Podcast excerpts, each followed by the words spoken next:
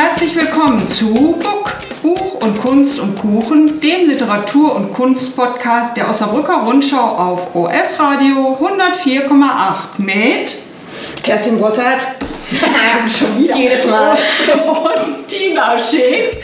Und wir sind heute mal wieder auswärts unterwegs und zwar Im Grünen Jäger. im Grünen Jäger, genau, der zwar leider keinen leckeren Schokokuchen mehr hat, aber umso leckeren Kaffee mit Plätzchen und wir haben uns einen Gast eingeladen, den Osnabrücker Autor Stefan Wellmann. Hallo Stefan. Ja, hallo. Schönen Dank, dass ich hier bin. Ja, schön, dass du da bist und heute Zeit für uns hast. Ja, und bevor wir gleich es vergessen sollten, Stefan Wellmann wird zusammen mit Christoph Bayer auch im ähm, Backstein sein und zwar live mit uns, direkt vor Ort, mit dem Thema. Ach Quatsch, am 22. Februar um Genau, kann 19 sich- Uhr. kann sich super merken. Genau, 22.02.2024. Das 24. 24 passt nicht, aber gut, machen wir trotzdem 24. Und auch nicht, vier, äh, nicht 22 Uhr, sondern schon um 19 Um Uhr. 19 Uhr, genau. Und zwar haben wir das genannt Krimi, KI und Lieblingsplätze im Osnabrücker Land.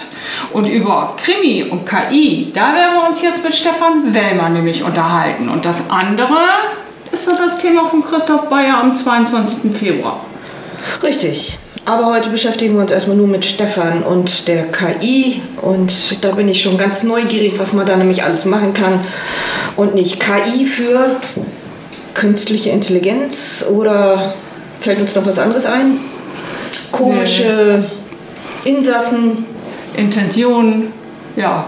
Irgendwie sowas. So, ihr zwei seid noch schlecht drauf, das ändern wir jetzt. Ich bin dafür heiser, Meinst aber wir werden eine gute, lustige Stunde miteinander verbringen. Ja, das glaube ich auch. Also ich habe ja als erstes, was ich ja immer mache, wenn wir ähm, einen Autor oder eine Autorin aus Osnabrück und Umgebung einladen, geguckt, ob es da eine Internetseite gibt, was äh, Tina und ich so über den äh, oder diejenige wissen. Und da gibt es ja nun so einiges, was so gequatscht wird im Internet. Kriegt, Internet vergisst ja nichts, so ist es ja. Aber Stefan Wellmann hat doch eine ganz tolle eigene Internetseite. Das haben nicht alle, aber die ist wirklich schön. Und da haben wir schon so einiges rausgekriegt. Obwohl wir Stefan natürlich schon einige Jahre kennen, so ist es jetzt nicht. Aber wir wollen jetzt nicht äh, alles mögliche Persönliche rauskramen, sondern... Doch, doch äh, klar. Doch klar. Ja, natürlich. Wir fangen Also, gleich im Stefan. Keller an und gucken, welche Leichen du da hast. In welchem Krankenhaus bist du geboren? Hier steht geboren in Hannover, also du bist gar kein Osnabrücker. Ja, eigentlich schon, aber meine Eltern sind zwei Jahre in Hannover gewesen und deswegen bin ich in Hannover-Langenhagen geboren worden. Und bin dann aber nach zwei Jahren umgezogen nach Oldenburg und dann nach Osnabrück. Wie lange warst du in Oldenburg? Äh, gute Frage, das waren 23 Jahre. Okay, also bist du hier nicht zur Schule gegangen in Osnabrück? Nein, Abitur habe ich in, ähm, in Oldenburg gemacht. Dann habe ich tatsächlich, ich wage es nicht zu sagen, Versicherungskaufmann gelernt, also was Ehrbares und bin dann zum Studium nach äh, Osnabrück gekommen. Genau. War das Studium dann nicht ehrbar? Naja, Da kann man ja daraus schließen, wenn du das so Hier sagst. steht nicht, was du studiert hast. ich habe Jura studiert, ja. Ich habe das erste und zweite Staatsexamen, habe dann als Jurist gearbeitet. Aber das hat dir nicht gefallen. Und irgendwann hatte ich, die, äh, hatte ich keine Lust mehr und äh, habe mich umorientiert, genau. Ah ja, okay. Ja, aber jetzt bist du auch ganz normal Vollzeit berufstätig, äh, also nicht als Autor, sondern ähm, ich sag es mal in einer Behörde. Genau, ich bin Pressesprecher und Datenschutzbeauftragter. Ja. Genau, also ein bisschen Jura mache ich dann doch noch wieder. Genau. Und ich habe eigentlich viel mit Schreiben zu tun, ja. Auch, Und weil du Beamter bist, nutzt du die Zeit bei der Arbeit zum Schreiben. nein. Das Ja, ist das nicht richtig, ich bin nämlich kein Beamter. Nein. Aber das wäre ja dann so, dass das nur Beamte oder dass man den Beamten unterstellt, dass sie so viel Zeit hätten. Das hieß doch immer so. Ich schreibe während meines Vormittags alles. Ich schreibe Geschichten über die Kinder, was die so an Ja, Sprüchen ja. raushauen. Okay, meine Krimis schreibe ich dann nicht, obwohl mir da manchmal was einfällt. Aber das ist ein ganz anderes Thema. Das ist nicht heute unser Thema. Ja, gut. Aber jetzt sag mal, wie bist du denn jetzt zum Schreiben gekommen? Also jetzt, äh, du hast ja ähm, schon verschiedene Bücher rausgebracht, ein Krimi unter anderem. Kommen wir gleich noch dazu, was das genau ist. Ich bin ja von deinen anderen Sachen, von diesen Kürzesgeschichten total fasziniert. Und, äh, aber grundsätzlich, wie bist du denn dazu gekommen? Gute Frage. Also ich habe als Kind schon äh, überlegt, dass ich irgendwann mal Autor werden will, aber das war dann auch lange Zeit gar nichts. Und dann habe ich irgendwann mal eine Schreibmaschine gewonnen, eine elektrische Schreibmaschine, und habe darauf angefangen, äh, darauf rumzutippen. Und irgendwann ist eine Geschichte rausgekommen. Mit 18 habe ich ungefähr, mit 18 habe ich meine erste Geschichte geschrieben, die hieß Das Ei, eine Beinahe-Fabel. Und die ist damals ähm, in Oldenburg in einem Literaturmagazin mit dem Namen Litfass tatsächlich auch veröffentlicht worden. Und äh, das lag, glaube ich, weniger an der Geschichte als an den Überredungskünsten eines guten Freundes. und heute äh, habe ich festgestellt, also Jahre später habe ich auch festgestellt, dass die Geschichte in Wirklichkeit ein Plagiat ist, weil die ursprüngliche Idee, dass es nämlich auf der Welt eckige Eier gibt, die in keinen Eierbecher passen, dass diese Grundidee mit den eckigen Eiern irgendwo anders schon mal veröffentlicht worden ist. Das wusste ich aber nicht. Ja, aber dann kann es ja kein Plagiat sein in Wirklichkeit. Ja, ja, gut. Also juristisch gesehen ist es schon. Man sagt ja immer, eine Idee, die ein einmal in die Welt gesetzt wurde, die wird es immer wieder geben. Also ja, aber das war in einem Weltmagazin, den lustigen Taschenbüchern von so. Donald Duck. Da ja. muss man natürlich aufpassen. Ne? Ja. Also, ja. Apropos ähm, Donald Duck, äh, du bist auch Comic-Fan, ne? fällt mir jetzt gerade ein. Ja, seit langer Zeit wieder, genau. Also früher habe ich Comics gefressen, das muss man so sagen. Dann habe ich lange Zeit gar nichts mehr damit gemacht. Und dann habe ich irgendwann mit 40 wieder angefangen, Comics zu lesen und mich äh, gewundert, dass die Comicwelt sich komplett verändert hat. Also die heißen zum Teil nicht mehr Comics, sondern Graphic Novels. Ja, das stimmt. Und sind eigentlich riesige Erzählungen. Zum Beispiel Neil Gaiman, uh, The Sandman, hat ja, 2000 herrlich. Seiten. Das wären in Buchform wären das 10.000 Seiten. Da muss man sich mal vorstellen. Ne? Also riesen fette Bände, inzwischen bei Netflix äh, ganz gut verfilmt, finde ich. Genau, das hat mich dann auch so ein bisschen dazu gebracht, mich mit diesem Bereich zu beschäftigen. Also im Moment beschäftige ich mich auch mit dem Bereich äh, Text und Bild. Und ähm, womit hast du angefangen dann neben, dieser, neben diesem Plagiat? Äh, war dann erstmal eine, eine Zeit lang Pause, dass du dann nichts mehr gemacht hast? Also nachdem du dann, äh, nachdem das dann veröffentlicht wurde, oder hast du das dann als Anlass genommen, weiterzuschreiben? Ich habe weitergeschrieben, aber nie veröffentlicht. Also ich habe immer so kleinere Geschichten geschrieben, so eine DIN A4-Seite, dann hatte ich auch keine Lust mehr und ja. Also immer die kurze Form. Das eine ganze Zeit. Dann habe ich lange Tagebuch geschrieben, Träume aufgeschrieben, alles Mögliche gemacht und äh, ja, habe mich aber auch erst mit 40, als die Comics anfingen, dann auch wieder ernsthafter mit dem Schreiben beschäftigt. Und richtig fettlos ging das dann 2015, als ich hier in der VHS in Osnabrück einen Kurs belegt habe, der hieß, äh, wie veröffentlicht man ein E-Book? Und das war bei unserem äh, Freund und Kupferstecher Martin Bakowitz, den wir in Osnabrück ja ganz gut kennen, ehemaliger Jerry Cotton-Schreiber und schreibt heute ganz viel Krimis und unter Pseudonym auch andere Genres.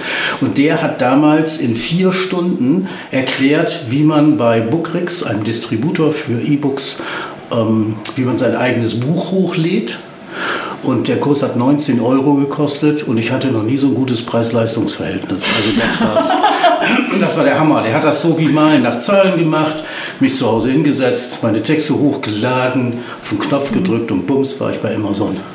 Aber das heißt, deine Texte waren zu dem Zeitpunkt schon fertig?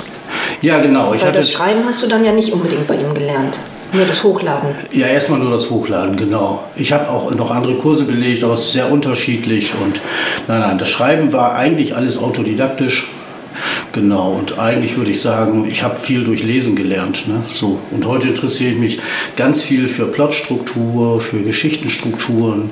Und das kann man alles, kleiner Spoiler, mit der künstlichen Intelligenz gut begleiten lassen. Ja. Aber wann ist dann so die äh, Initialzündung gekommen, ich mache jetzt ein Buch? Aus dem, was ich jetzt alles da schon habe? Oder hast du dich jetzt hingesetzt und hast eine ganze Geschichte gehabt, die du dann schon, ähm, die du dann im Buch gepackt hast? Weil, deswegen komme ich da jetzt nicht drauf, wie gesagt, ich bin ganz fasziniert zum Beispiel von einem von deinem Buch, das nennt sich 111 Flausen und da sind Kürzestgeschichten drin. Ich erkläre mal eben, was Kürzestgeschichten sind. Also ich erinnere mich dann bloß an eine, wo ich fürchterlich drüber gelacht habe. Die habe ich jetzt, glaube ich, bei mir auch immer noch auf dem äh, Notebook irgendwo drauf mit dem Chord. Also die fand ich einfach fantastisch. Aber nun ist egal, erklär mal. Ja, Kürzesgeschichten sind eigentlich Geschichten, die kürzer sind als eine DIN A4-Seite. Es gibt so keine allgemeingültige Erklärung, obwohl der Begriff Kürzesgeschichten gibt es inzwischen auch auf Wikipedia. Und es gibt bei Reklam sogar dazu Anleitungsbücher bzw. Sammlungen. Die gibt es auch bei Luchterhand etc. Und früher nannte man das Kurzprosa. Und eigentlich, das da habe ich jetzt erst später herausgefunden. Also ich habe das einfach nur so gemacht, weil ich keine Lust auf lange Geschichten hatte. Aber äh, die Geschichte der Kürzesgeschichte, das hat eigentlich Anfang des äh, letzten Jahrhunderts, in den 20er Jahren so angefangen mit Kafka, der hat ganz kurze Sachen gemacht. Das sind teilweise tagebuchähnliche Notizen, die dann wie so eine Geschichte umgeformt worden sind. Es gibt so einige Leute, die ähm, ja, bekannt geworden sind dafür, dass sie Kürzesgeschichten machen. Und der Begriff ist erst später gekommen und literarisch gesehen sind das sehr unterschiedliche Formeln. Das, Formen. das kann auch eine Fabel sein, das kann Witz sein, das kann Einsatz sein, das kann auch ein Drabble sein. Ein Drabble sind, ist eine Geschichte mit 100 Wörtern, wobei die Überschrift nicht mitgezählt ist. Und das Drabble ist äh, bei Monty Pythons Flying Circus entstanden. Und zwar gab es dort einen äh, Romanwettbewerb und gewonnen hat, wer zuerst fertig war. Und daraus ist dann äh, entstanden, dass es eine ziemlich kurze Geschichte sein muss. Deswegen kam man irgendwann im Internet auf 100 Wörter. Es gibt auch Wettbewerbe da. Und äh, in England ist das äh, ganz äh, nett dort anzusehen, wie die sich darum äh, streiten und mitmachen. Das läuft auch dann unter Flash Fiction und ja, es ist inzwischen ein ganz eigenes Genre. Äh, Gibt es das hier in Deutschland eigentlich auch? Ich meine, ich unterstelle jetzt mal, dass äh, die Engländer sowieso viel mehr Kuriositäten haben ja. als wir hier in Deutschland. Wir sind da manchmal einfach viel zu ernst, finde ich. Also es wird alles so. Ja, äh, es gibt so Peter Wixel oder Heimito von Doderer, so ganz seltsame Menschen, die man nicht so im Kopf hat, aber die ganz, es gibt eine ganze große Reihe von Kürzesgeschichten. In den End 70er Jahren war es äh, vor allem Wolf Wondracek, der das gemacht hat. Früher begann der Tag mit einer Schießwunde oder Schusswunde war so ein Buch von ihm oder Chucks Zimmer. Es war so ein bisschen Popliteratur. Also es, da, da gibt es eine große Tradition tatsächlich und äh, ja, ich probiere mich da aus. Also ja, ich wollte gerade sagen, und du warst dann so fasziniert davon, dass du selber dann dich hingesetzt hast und versucht hast, äh, die äh, deine ähm, ja, Flausen im Kopf, um mal den Titel nochmal zu nehmen, ähm, zu Papier zu bringen und zwar möglichst kurz, weil das, was ich da bislang von gelesen habe, das hat auch alles so eine gewisse kuriose äh, Humor, so einen Humorhintergrund. Oder äh, also so schätze ich dich auch ein, dass du ähm, viel mit Ironie auch spielst. Ja, genau. Also ist so. Sind das denn tatsächlich auch 111 Kürzestgeschichten? Ja, das sind 111, das ist kein Joke. Also ich habe jetzt auch den zweiten Band schon lange fertig, den müsste ich mal veröffentlichen. Jetzt habe ich aber gelesen, wenn man auf Social, wenn man veröffentlicht, muss man auf Social Media den Relaunch noch ewig lange vorher planen. Deswegen weiß ich nicht, ob ich den jetzt raushaue oder nicht. Ich glaube, das stimmt alles gar nicht. Also ja, genau. Das sind genau 100. Und dann bist du von den ähm, 111 Flausen dann doch mal auf ein komplettes Buch, also nicht jetzt 111 Kürzesgeschichten, also 111 Seiten mit jeweils einer einzelnen Geschichte, auf einen kompletten Krimi gekommen. Ich habe hier den Titel stehen, der frühe Vogel stirbt zuerst. Ja. Ja, wie ist da der Werdegang? Also du hast, wenn ich mich richtig erinnere, hast du mal erzählt, dass du auch dir richtig so ein riesen Plakat an die Wand gemacht hast mit den ganzen Protagonisten und was weiß ich alles, wie das dann vonstatten geht mit Hintergrund und wer mit wem zu tun hat. Habe ich das richtig im Hinterkopf? Oder? Ja, so ein bisschen. Also eigentlich habe ich ein Buch gekauft, äh, wie schreibt man innerhalb von äh, einen Monat einen Krimi. Ach, Und äh, das war von, Sollte ich auch mal lesen. hat das geklappt? ja, nur die Zeit hat nicht ganz gestimmt.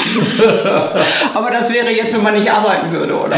naja, äh, genau. Ja, und man muss die Ideen im Kopf haben, man muss es ziemlich stringent verfolgen, dann kann man das hinkriegen, aber äh, das gilt, diese ganzen Zeiten, die gelten ja fürs erste Manuskript. Und da sagt man ja, das ist sowieso Mist, das wird überschrieben und nochmal umgearbeitet, so ist das auch gewesen.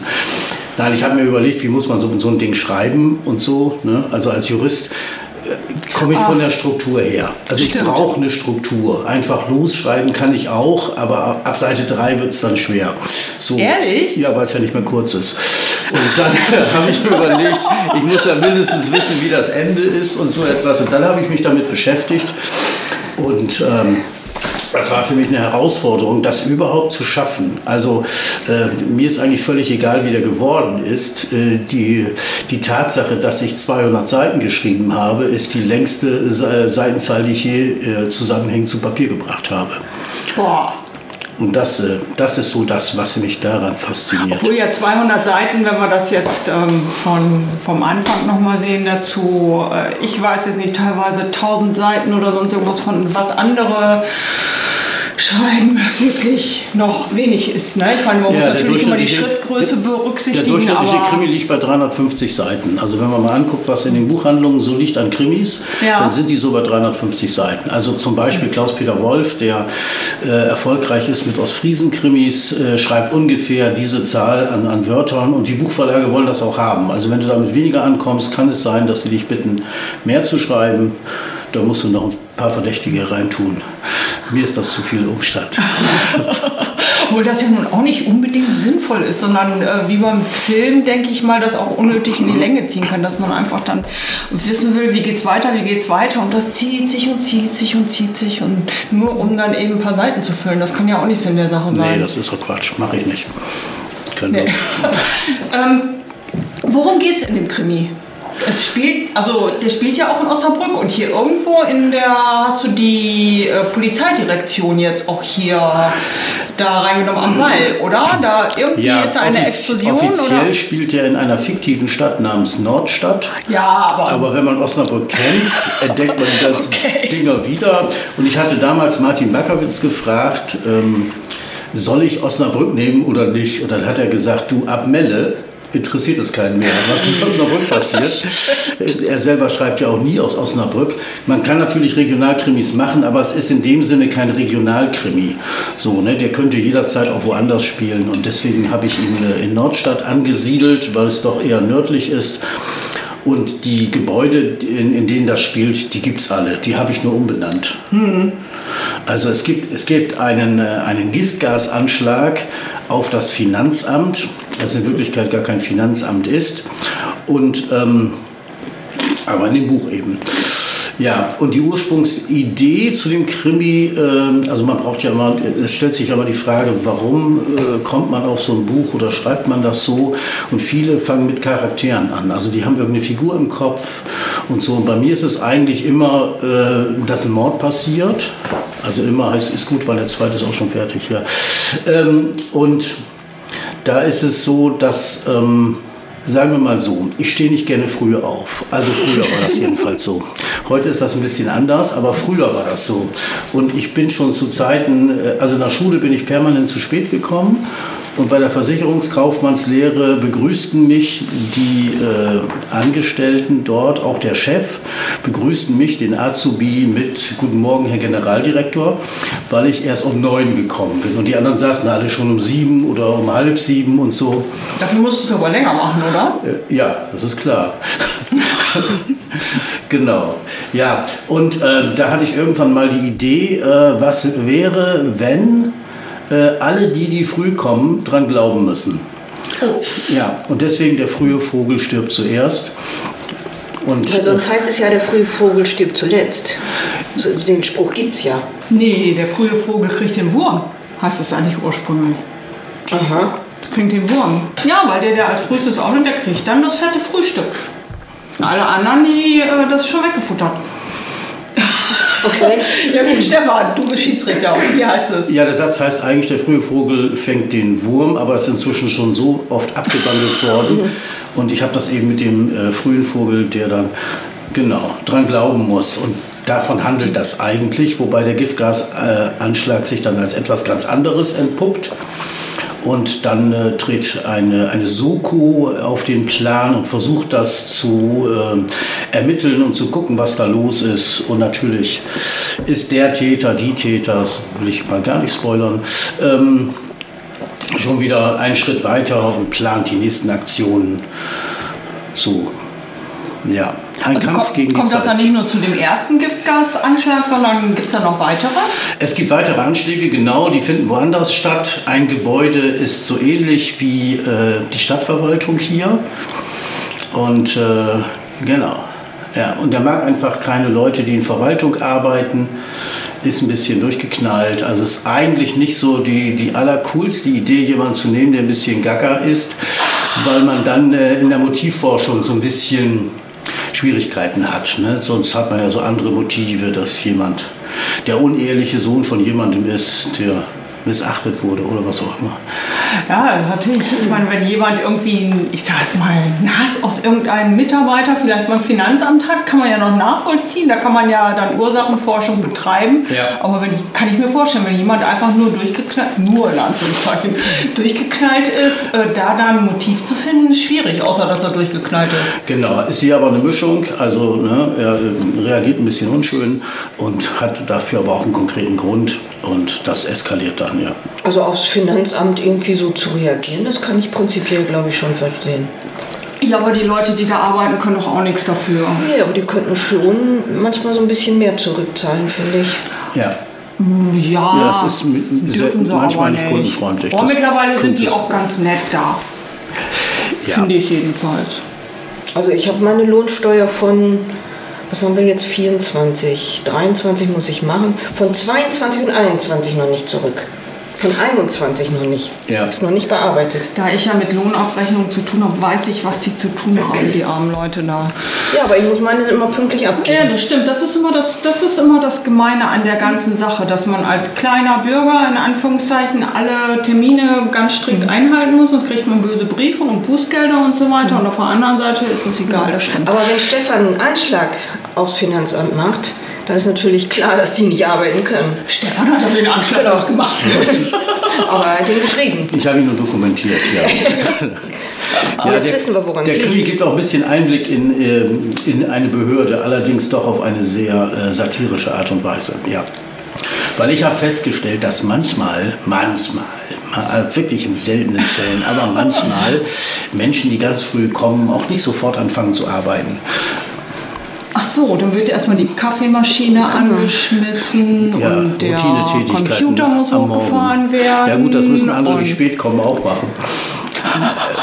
Ja, Aber dafür kann können, er erstmal ja, die Zeitung lesen und, ja, dafür können die dann, die später kommen, sofort anfangen. Die haben dann keine.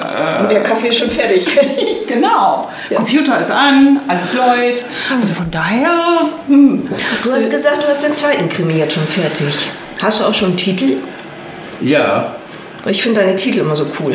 Achso, ja, der Titel ist jetzt relativ unspektakulär. Und? Darf ich ihn verraten? Ich glaube ja. Er heißt Andreas Kreuz. Und ähm, der Titel klingt Nach Bahnübergang. nach Bahnübergang, genau. Er hat aber eine dreifache Bedeutung und das wird im Laufe des Krimis deutlich. Ja. Also das kommt natürlich auch von den, vom heiligen Andreas. Der soll ja auch an so einem Kreuz... Äh, Ja, gibt es verschiedene Kreuze, genau. Ja. Also ich habe mich mal mit Heiligen beschäftigt. Ah ja. Beschäftigen müssen. Ja, das ist jetzt ein bisschen unheilig, das Ganze. Okay. Aber mit, bei dir ist das Andreaskreuz mit dem Bahnübergang Kreuz gemeint, oder? Äh, nein. Ich, Auch nicht. Nein. ah, das, Das- wird spannend. okay. Also so, wann, wann kommt der Krimi raus? Ja, eine gute Frage. Der liegt schon. Ich weiß noch nicht. Ich glaube, ich brauche noch wieder ein bisschen Zeit für den Relaunch. Nein, weiß ich nicht. Der muss noch in- ins Korrektorat. Da, daran liegt es im Der Moment. muss sich noch ein bisschen setzen. Wer im macht Moment das bei dir? Äh, das gebe ich außer Haus. Also, ja. Wobei äh, die Flausen, also die Kürzesgeschichten, das hat äh, meine Mutter Korrektur gelesen. Oh. Die hat früher mal als Redakteurin gearbeitet und ganz viel äh, bei einer Zeitung Korrektur gelesen. Die kann das ganz gut. Und beim Krimi ist noch ein bisschen anders, weil du da auch ein bisschen gucken musst, so äh, auf Logik und so weiter. Das ist dann fast schon ein Lektorat, aber ja. Hat meine Mama beim ersten Krimi auch gemacht. Echt? Ja. Warum nicht? Ja, man muss seine Ja, aber- Leute haben. Ich kann mir das aber schon vorstellen beim Krimi. Also gerade äh, wenn man das selber dann schreibt, das muss ja im Grunde genommen passen. Ja. Und dann jemand anders liest das dann nochmal, der sieht ganz andere Sachen als man selber, weil man das ja schon x-mal durchgegangen ist im Kopf. Dann, Genau. ähm, Also der Krimi- für dich ist ja auch logisch, Ja. was da passiert. Ja. Ja, also dieser Krimi, der zweite Krimi ist im Rahmen einer Schreibgruppe übers Internet entstanden und wir haben uns immer gegenseitig die Kapitel zugeschickt und äh, korrigiert und Anmerkungen gemacht. Das war diesmal anders. Also den ersten habe ich komplett alleine geschrieben und diesen mit so einer Schreibgruppe. Ah ja. Und wie, der wird aber auch dann um die 200 Seiten haben, oder? Ich glaube, er hat exakt 200 Seiten. Ja. Also keine Kürzestgeschichte. Nein, es sind keine Kurzgeschichten, auf keinen Fall. Du hast auch mitgemacht bei den Ersttätern, oder? Ja, genau. Seit 20- 2015, das kam äh, eben durch diesen äh, Kurs bei Martin Berkowitz, wie lädt man ein E-Book hoch. Und dann hat er gesagt, es gibt ja eine Gruppe von Ersttätern, die aus ehemaligen oder zum Teil aus ehemaligen ähm, SchreiberInnen besteht, die bei der mal einen Kurs gemacht haben, bei ihm oder so ähnlich. Das hat sich dann mit der Zeit ja gefüllt. Ihr seid ja da auch keine Unbekannten. Ja. Nee, wir gehören da tatsächlich nicht dazu. nee, wir sind anders zu der Gruppe irgendwie gestoßen. Die Ja. haben sich hier immer getroffen, in Genau. diesem Raum. Ja, das ist durch diese ursprüngliche, dieses ähm, 6x10 plus Plauderei bei der alten Stadtgalerie-Café entstanden. Da haben, nee Quatsch, das war auch äh, Nee. durch einen Kurs beim, ähm, bei der Volkshochschule mit Martin Markowitz. Genau. Du warst bei einem da Kurs war mit ich, Martin- Da war ich nämlich Martin- das erste Mal mit dabei. richtig. Das ging nämlich du um... hast links äh, von mir gesessen, das weiß ich noch ganz genau, und hast vorgestellt, dass du einen Verlag hast und jetzt die Frage, was mache ich jetzt? Genau, Ja, wie kriegt man das in die Öffentlichkeit und sowas Genau, alles. Also nicht das um, das. das, ging ja. jetzt nicht speziell um E-Books, sondern es ging Nee. um Marketing. Richtig, um Marketing ging das. Und das hatte auch äh, Martin. Und da haben wir nämlich dann in der äh, in dem Restaurant von ähm, von der Volkshochschule haben wir dann zusammengesessen und äh, da wurde dann die Gruppe einfach irgendwie immer größer und immer größer. Okay. Ja. Also ich bin Ja. irgendwie anders reingerutscht. Ja, spielt ja auch gar keine Rolle, aber ähm, Ersttäter sind das längst alles nicht mehr, die sich dann zusammentreffen. Wir sind ja mittlerweile auch so weit, dass wir eben die Buchmesse organisieren. So weit sind wir ja jetzt schon gruppenmäßig äh, gekommen. Also wenn man überlegt, wenn das 2015 alles angefangen hat, also zieht das echt Kreise, ne? Ja, ich finde das auch erstaunlich. Ja. Also äh, das Interessante ist ja, dass normalerweise Autorengruppen sich irgendwie so treffen, aber da Autoren ja auch komisch sind, äh, kann das auch sein, dass das auch zwei Jahre später dann sich Jeder Mensch ist komisch. Ja, aber Autoren besonders, finde Ja. ich. Und das, das löst sich dann immer auf und dass also so eine Gruppe so lange da, dabei bleibt, das ist eher ungewöhnlich. Ja, das ist ja toll. Ja, Ja, aber es liegt bestimmt auch daran, dass wir immer wieder was zusammen machen. Und tatsächlich die Buchmesse, die jetzt ja gerade Ja. gelaufen ist, letzte Ja. Woche, Ja. die hat uns erstmal wieder zusammengeschweißt. Und jetzt wissen wir ja schon, dass äh, im nächsten Jahr, im Januar schon wieder 25 auch die nächste Buchmesse stattfinden wird. Genau. Und von daher bleiben auch alle am Ball. Ja, aber es ist äh, letztendlich ja genauso wie du, da komme ich jetzt nämlich äh, drauf. Ähm, dadurch, dass sich die Technik ja auch immer weiterentwickelt, haben wir ja auch immer mehr Möglichkeiten. Da komme ich jetzt zum Thema Podcast, was wir hier jetzt auch gerade Ja, machen. ja. Das gab es ja in dem Sinne vor fünf Jahren noch gar nicht. Das, ich meine, das ist ja durch das ganze Internetradio Ja. und so weiter ist das ja auch was entstanden. Und du hast nämlich, ähm, also das weiß ich nicht nur von deiner Internetseite, auch oder propagierst ja auf deiner Internetseite einen Krimi-Podcast, der nennt sich Krimi-Quartett. Was ist das? Ja das Krimi-Quartett ist tatsächlich ein Podcast, der sich mit Krimis beschäftigt. Und da geht es um Kriminalromane, aber auch um Hörspiele, um Filme, äh, alles Mögliche rund um den Krimi. Und äh, den mache ich zusammen mit äh, zwei Mitstreiterinnen, mit Susanne Beck aus Hannover und Yvonne äh, Schlatter aus äh, Leipzig. Und wir haben uns übers Internet kennengelernt, wo du das gerade sagst, mit den äh, neuen Techniken. Wir haben äh, an einer Schrei Schreibsession teilgenommen, das war damals der NaNoWriMo, also das erklären wir gleich. Da haben 180 Leute gleichzeitig via Zoom geschrieben. Boah. So, und darüber, äh, und dann hat, hat man so gefragt auf Facebook, hat nicht jemand Lust, dieses gemeinsame Schreiben, was genau auf einen Monat war, weil National äh, Novel Writing Month äh, ist einmal im November jedes Jahr und da schreiben Autorinnen weltweit einen Monat jeder 50.000 Wörter im November. 50.000, das sind, äh, Das ist fett. Das für, sind sieben, für denjenigen, der sich sieben, das jetzt sieben vorstellt, Buchseiten pro Tag, ja. Schaffe ich nicht. sind wie viele Seiten letztendlich am Ende? Ja, kannst du ausrechnen. 30 mal. Nee, kann ich heute nicht 210, mehr. 210 Seiten sind das. Also so viel wie das Buch, was du jetzt veröffentlicht Genau, und deswegen ist In ja einem, also das wäre ja dann das Ziel in einem Monat. Wie schreibe ich einen Krimi in einem Monat, wie du das am Anfang. Genau, ist hattest? immer, wie gesagt, das Manuskript und man muss bedenken, dass die Überarbeitung noch dreimal so viel Zeit braucht. Ja. Dann, ne? So, das macht man dann, also im November schreibt man den, das Manuskript und im Frühjahr fängt man an zu überarbeiten. So ist der allgemeine Plan, der ja äh, nie funktioniert, wenn du äh, normal arbeitest, da kommt immer irgendwas dazwischen. Aber so ist das gewesen. Wir haben uns kennengelernt und dann haben wir bei Facebook überlegt, hinterher, ja Mensch, wir können ja auch nochmal zusammenschreiben. Da sind aber nur wir drei übergeblieben. Und nachdem wir das ein Jahr lang gemacht haben, wir haben uns häufiger in der Woche getroffen zum Schreiben über, über Skype, äh, dann äh, haben wir beschlossen, ja, was ist eigentlich mit dem Podcast? Und dann haben wir angefangen, uns darüber zu informieren, wie man Podcast macht.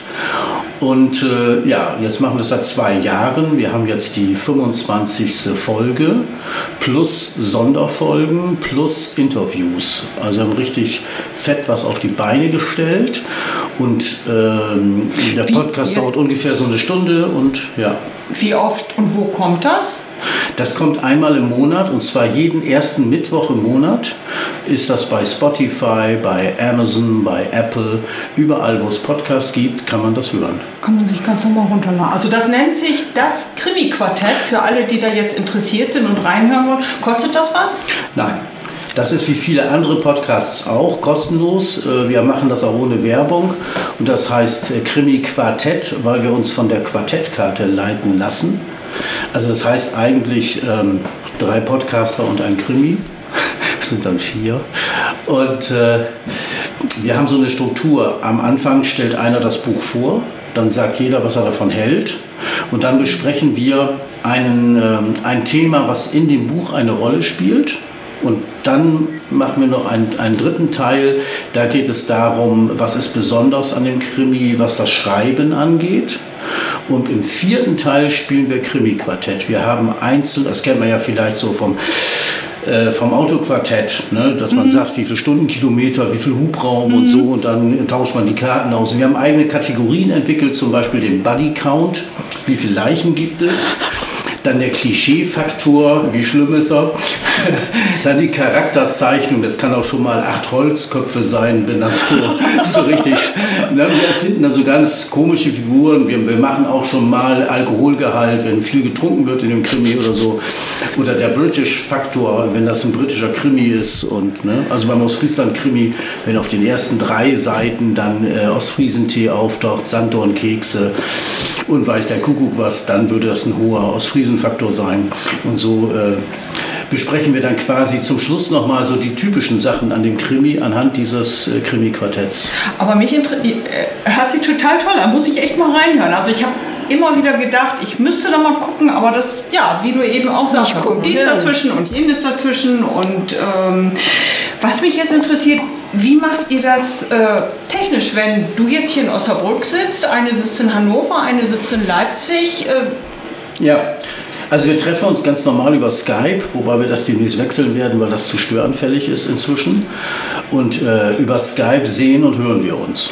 ach, ja. So, dann haben wir ein gemeinsames Manuskript in Form einer Art PowerPoint-Folie. Das machen wir über äh, Google, also über Google Docs. Ja. Da legen wir dann eine PowerPoint-Folie an. Äh, unser ganzer unser ganzes Büro ist quasi auf Google im Internet, sodass jeder zugreifen kann. Und dann äh, machen wir einen Countdown, 3, 2, 1, und dann drücken wir quasi auf eine Taste wie früher beim Kassettenrekorder. Und jeder macht Audacity an. Das ist ein Programm, mit dem du Tonaufnahmen machen kannst. Und jeder legt damit zu Hause eine eigene Tonspur.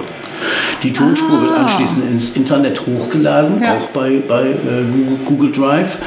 Und äh, Yvonne übernimmt es dann, diese ganzen drei Spuren zusammenzuführen, schneidet das und dann haben wir natürlich Musik davor und einen Abgang davor. Dann haben wir dazwischen Musiken, die werden eingefügt. Wenn einer hustet, wird das rausgeschnitten. Genau. Okay, dann kann ich jetzt weiter nachhaken. Äh, wonach bestimmt ihr die Krimis? Äh, das ist eigentlich im Wesentlichen der Bockfaktor, dass wir überlegen, wer findet welchen Krimi gut und ähm, ja, was müsste man vielleicht mal gelesen haben oder ähnliches. Wir gehen ganz selten nach Bestsellerlisten, sondern meistens danach, was uns interessiert. Aber das heißt, jeder von euch muss jeden Monat einen Krimi lesen? Ja. Tatsächlich, ich habe noch nie so viele Krimis gelesen wie jetzt während des Krimi-Quartetts. Es ist wirklich hart, ja.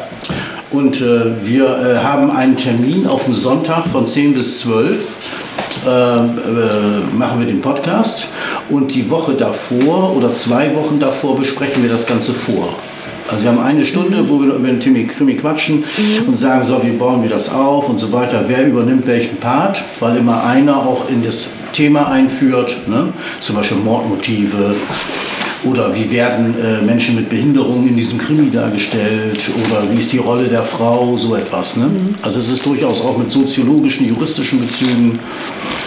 Aber das ist ganz schön viel Arbeit für so einen Monat. Ich brauche mal länger für so ein Buch. Meistens, außer ich habe Ferien. Also, mein Favorit ja. für euch demnächst ja. von Sophie Henaf Mission Blindgänger, spielt in Paris das ja. Kommando Abstellgleis. Also okay. ich finde es dermaßen witzig. Ich würde mich sehr freuen, wenn ihr das demnächst vorstellt. ja, ich gucke mir das mal an. Also wir müssen immer ein Agreement erzielen. Alle drei müssen damit einverstanden sein. Ich bin einverstanden. Ich bin Nummer vier des Quartetts.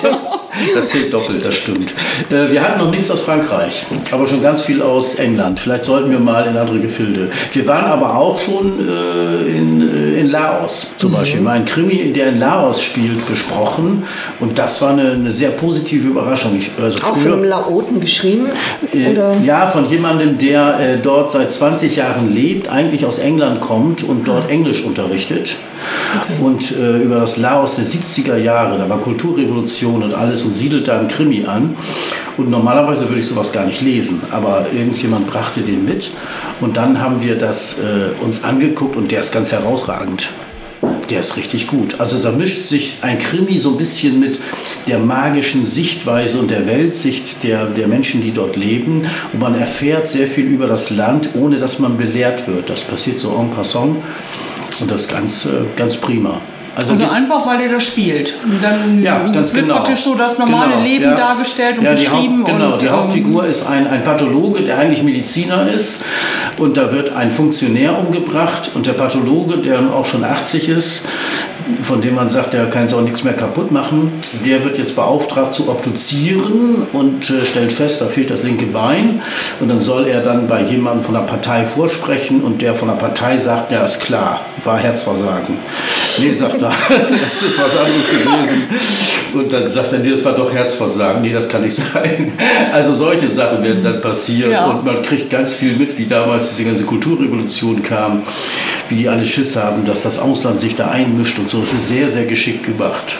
Also das ist schon enorm. Ein anderer Krimi, den wir mal besprochen haben, spielte mitten im Nationalsozialismus die letzten Tage von Dresden, kurz vor der Kapitulation. Und äh, da habe ich gedacht, boah, das will ich mir jetzt auch nicht antun. Also Bomben auf Dresden, die Menschen oh. verbrennen richtig und mittendrin ein, ein Kommissar, der ermittelt und auch von allen Seiten behindert wird. Und äh, das aber auch äh, ein, ein, unglaublich guter Krimi hätte ich nie gelesen, wenn ich jetzt nicht das Krimi-Quartett hm. gemacht hätte. Das ja, ist schon äh, außerordentlich gut, weil man neigt ja dazu, also ich jedenfalls, immer den gleichen Kram zu lesen und das ist äh, schon ein schöner Nebeneffekt. Wobei ich ja sonst das Gefühl habe, dass du auch ganz viel Fantasy liest. Ja, komischerweise. Also ich, Wieso komischerweise? Ja, ähm, weiß ich nicht, aber ich lese auch Fantasy, ja. Genau. Also meine, da gibt es ja auch Mord und Totschlag. Ja, ja, ja, natürlich, klar. Also, ja, ich weiß gerade hier die, die äh, Mordkommission äh, Soho in, in London. Ich habe jetzt gerade vergessen, wie heißt der noch? Der, äh, der ben. Ja, Anna Ariovic. Ja, genau, sowas. Ja, richtig, genau. genau. Die sind, finde ich, total genial.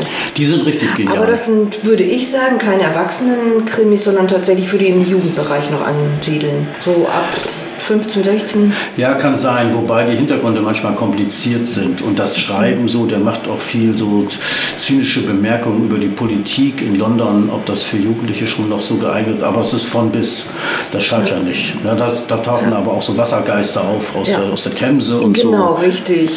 Ja, sehr schön. Den habe ich auch gelesen. Das stimmt, ja. Ich lese, äh, lese total viele verschiedene Sachen. Ich lese viele Fachbücher auch aus dem Bereich äh, Coaching, Psychologie. Aber ich habe mir jetzt gerade ein Buch von äh, Knausgard gekauft über Anselm Kiefer, was sehr schön ist. Und Der Film ist gut. Genau, da war ich auch drin. Ja. Aber da du jetzt nun wirklich technisch so versiert bist, wie wir jetzt gehört haben, kommen wir jetzt zu deinem im Moment Spezialthema.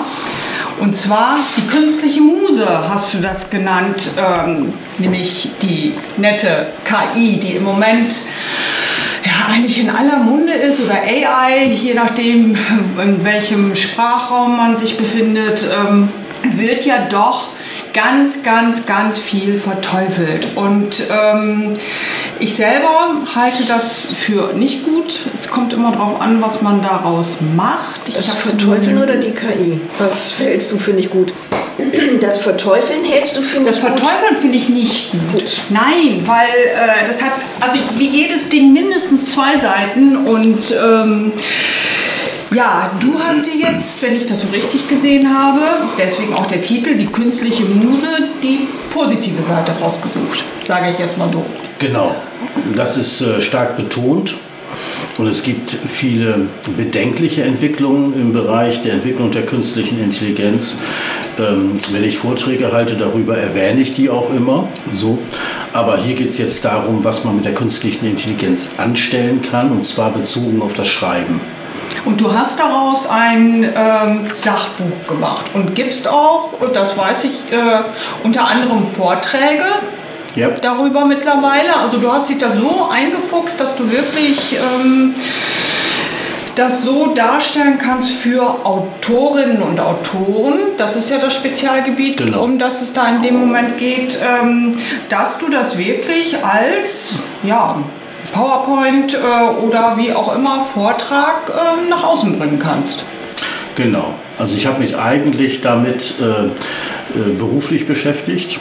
Ich habe überlegt, wie kann ich mir in meinem Hauptjob, äh, wie kann ich da äh, die künstliche Intelligenz verwenden.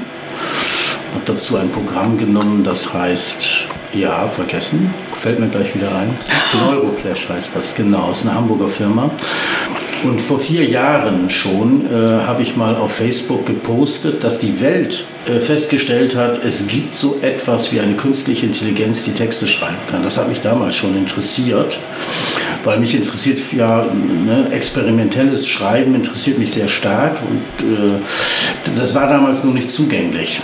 Und ähm, irgendwann im November, äh, also November 2022 kam ja dieses KI-Modell ChatGPT mhm. auf den Markt und ähm, das hat quasi für jedermann es ermöglicht, mit Hilfe der künstlichen Intelligenz Texte zu erzeugen.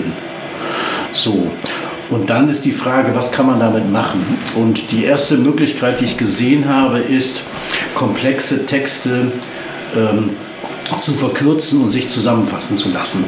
Also ich lese ja beruflich viel und habe gedacht, boah, jetzt muss ich das alles lesen. Ne, jetzt fassen wir das mal zusammen. Ich will die drei Kernthesen haben, erstens, zweitens, drittens und dann überlege ich mir weiter, ob ich mich mit dem Text beschäftige. Aber da musst du doch vorher den Text irgendwo der KI zur Verfügung stellen. Ja, Copy and Paste und rein damit. Und dann schreibe ich, äh, fass mir mal den Artikel zusammen, äh, äh, thesenartig. Die ersten drei Thesen hätte ich gerne. Ah ja. Also so einfach ist das auch. Auch in diesem Ton. Fass mir mal zusammen. Fass mir mal zusammen. Ja, ich schreibe manchmal auch bitte, danke. Äh, natürlich. Also ich bin da immer sehr höflich, wobei äh, das überhaupt keinen Unterschied macht, ob du höflich bist oder nicht. Es kommt dasselbe Ergebnis bei raus oder ein ähnliches Ergebnis. Und die Frage, die sich bei Höflichkeiten ja auch stellt, äh, behandelt man die Maschine irgendwann wie einen Menschen oder nicht? Und das ist ähm, immer wahrscheinlicher dann, wenn die Maschine sich wie ein Mensch benimmt also oder einen Menschen simuliert oder so tut, als ob sie ein Mensch ist.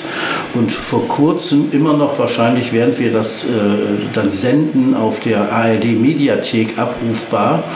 Man hat der KI gesagt, sei ein Pastor, sei ein Psychotherapeutin und sei eine allerbeste Freundin. Und hat der dann äh, so Infos gegeben, wie der Pfarrer denkt, wie die Therapeutin denkt und wie die beste Freundin denkt. Also war tatsächlich ein Pfarrer aus Leipzig da, eine Therapeutin, die haben so Infos, Grundinfos gegeben und dann haben die drei verschiedene Personen vor den Rechner gesetzt und haben gesagt, ja, sprecht mal mit der. Das ist ja dieses Chat-DPT, dieses Chatten. Da haben wir es eingegeben und das kam zurück und dann hat der Pfarrer und die Therapeutin und die beste Freundin haben dann bewertet, ob sie das auch so gemacht hätten oder nicht. Und es war so ein bisschen unentschieden. Also einige, der Pfarrer hat gesagt, hätte ich dieses, diese Antwort hätte ich jetzt nicht gegeben, aber sie überrascht mich und sie bringt das Gespräch wirklich voran und hat der Frau ja nachweislich auch geholfen, die da was reingesetzt hat.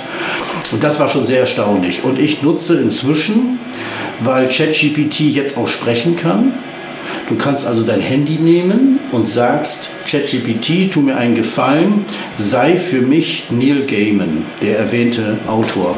Ja? Du hast diese Eigenschaften, du kennst dich super im Fantasy-Bereich aus und natürlich brauche ich dich in deiner Eigenschaft als äh, strukturierende Person für Geschichten. Wenn ich dir also irgendwas sage, dann sagst du mir, wie ich das strukturieren soll. Bist du damit einverstanden? Und dann ist es so, dass eine Stimme auf Deutsch mit leicht amerikanischem Akzent, das ist aber gar nicht Neil Gaiman geschuldet, sondern weil das in Deutsch im Moment so übersetzt ist, sagte, ja Stefan, das ist kein Problem, worum soll es gehen? Und dann sage ich, ich habe da so eine Idee, es gibt jemanden, der Menschen den Liebeskummer nehmen kann. Ich hätte gerne gewusst, der saugt das so aus den raus, so ähnlich wie so ein Succubus im, im Fantasy-Bereich. Sag mir mal, wie diese Figur heißen könnte und wie könnte eine Geschichte rund um diese Figur aussehen. Gib mir mal eine Charakteristik. Und dann sagt er, ja, das ist ein Emopath, Klammer auf, neu erfunden, Klammer zu. Und der hat diese und jene Eigenschaften und so weiter. Und äh, eine Geschichte könnte folgendermaßen aussehen. Und dann beschreibt er kurz diese Geschichte. Und dann sage ich, Neil, das finde ich super. Ich unterhalte mich wie mit einem Kumpel. Das kann man auch super im Bett machen. ähm, ne, arbeiten von zu Hause aus. Und dann äh, drücke ich drauf und, und sage, so, pass auf, äh, du kennst doch das Buch Save the Cat, Rette die Katze von Snyder. Und Snyder arbeitet nicht mit erster Akt, zweiter Akt, dritter Akt, sondern der arbeitet mit sogenannten Beat Sheets. Das ist eine, eine kürzere Form und das sind so acht, neun, zehn Stück in der Grundstruktur. Und der hat gesagt, dann habe ich zu ihm gesagt, mach mir mal eine komplette Geschichte mit zehn Beat Sheets. Und dann sagt er, aber gerne Stefan. Eins, der Emopath geht durch, die, durch eine Großstadt. Man sieht rechts und links Paare und so weiter. Zwei, der Emopath beobachtet, wie ein Pärchen im Streit ist und sich trennt. Drei. Die Frau weint. Der Emopath nähert sich ihr. dann saugt er sozusagen den Liebeskummer weg, ist dann aber, das ist die Tragik, die habe ich vorher schon eingeführt, ähm, äh, hat der Frau geholfen, aber er selber leidet. So. Also das, was, das ist so, Magic comes with a price. Also wenn er da was tut, dann leidet er gleichzeitig auch. So. Und dann sage ich zu der Maschine, weißt du was, ich möchte wissen, wie so ein Emopath aussieht. Mach mir doch ein Bild. Und dann macht er ein Bild hier ist ein Emopath. Und dann zeigt er mir das Bild. Und dann denke ich, wow, dann mache ich doch gleich ein Buchcover draus. ich mache mal zuerst das Buchcover. Das, als, wie so Leute einen Arbeitstitel haben, mache ich mir ein Buchcover, damit ich mir das vorstellen kann.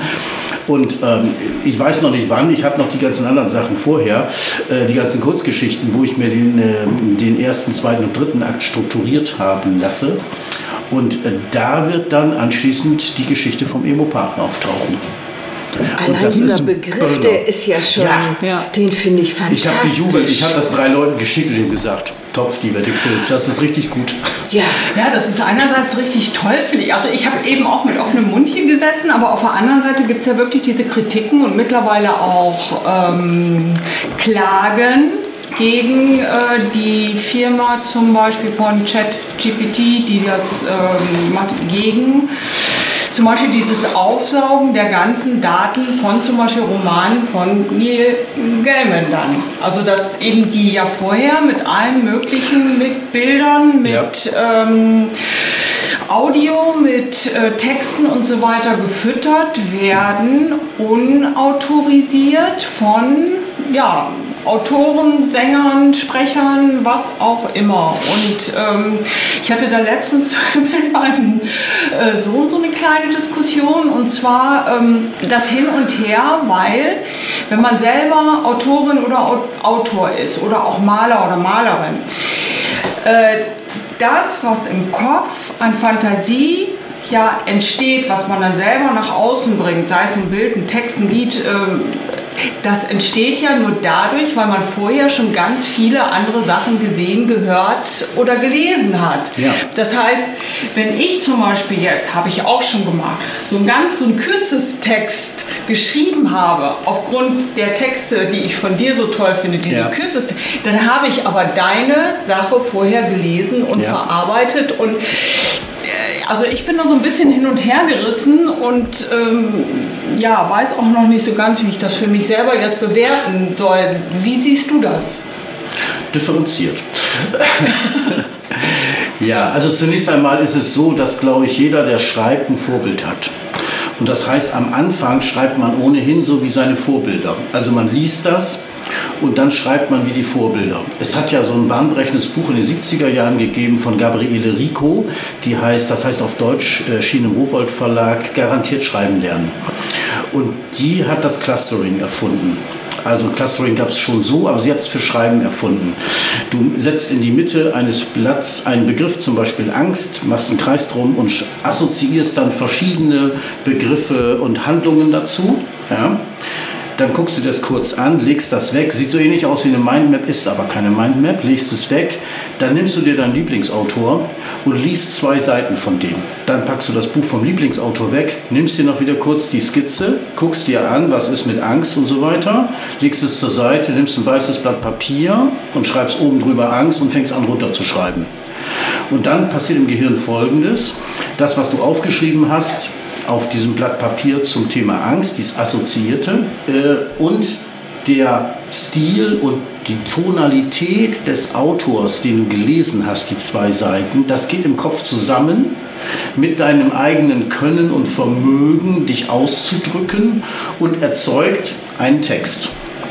Und dieser Text ist in Resonanz gegangen mit deinen assoziativen Gedanken, die originär sind von dir, die vielleicht aus der Kindheit kommen bei Angst oder weiß der Kuckuck wo, und die natürlich etwas zu tun haben auch mit dem Vorbild, das du geschrieben hast. Und dabei ist es ja völlig egal, ob du gerade das Vorbild gelesen hast oder ob es daher kommt, weil du zum Beispiel 15 Bände von Peter Handke gelesen hast und die, die Handke-Denke und das Schreiben drauf hast.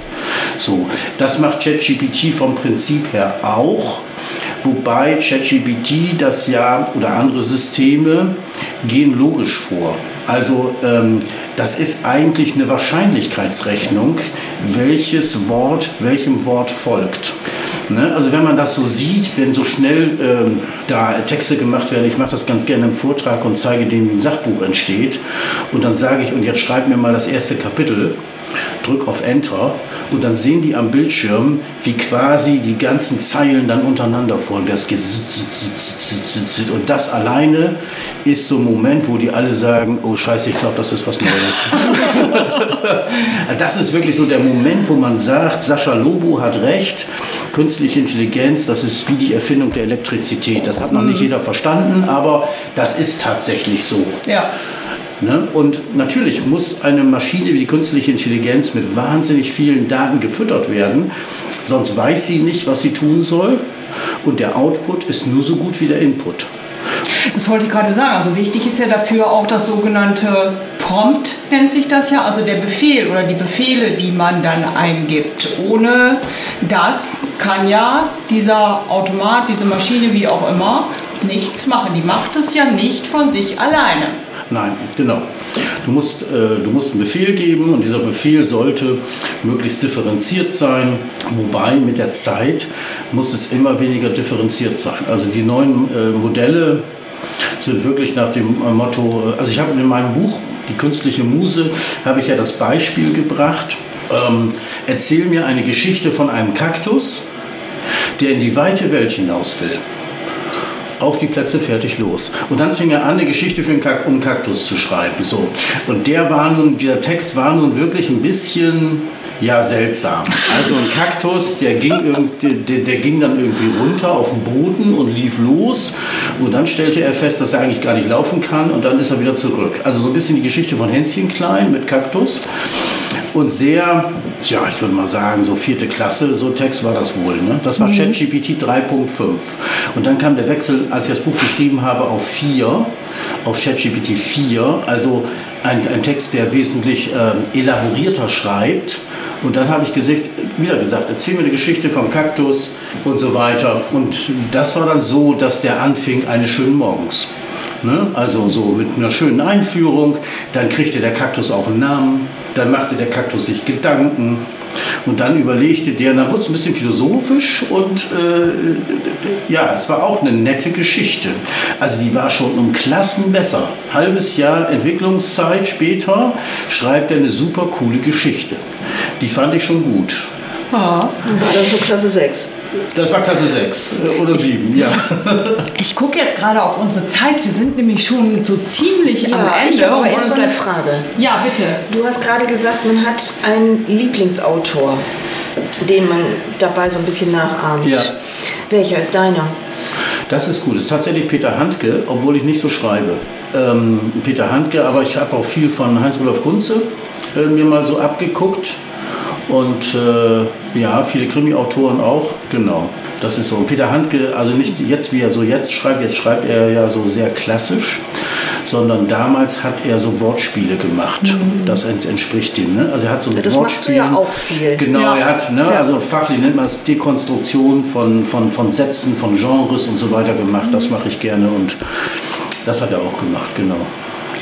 Jetzt ja, darfst du dann wieder würde ich sagen, freuen wir uns total auf den Live-Book Buch und Kunst und Kuchen am 22. Februar um 19 Uhr im Café im Bistro Backstein genau. an der Artilleriestraße, Ecke ja, Natrupper Straße. Richtig, Doch, genau. Artilleriestraße 1 ist das. Jawohl. Und wir sagen jetzt Dankeschön an Stefan Wellmann. Das war total interessant und aufschlussreich. Ja, mega. Und ich danke, wir, sagen, ja. wir sagen gemeinsam Tschüss. Tschüss. Ja, ciao.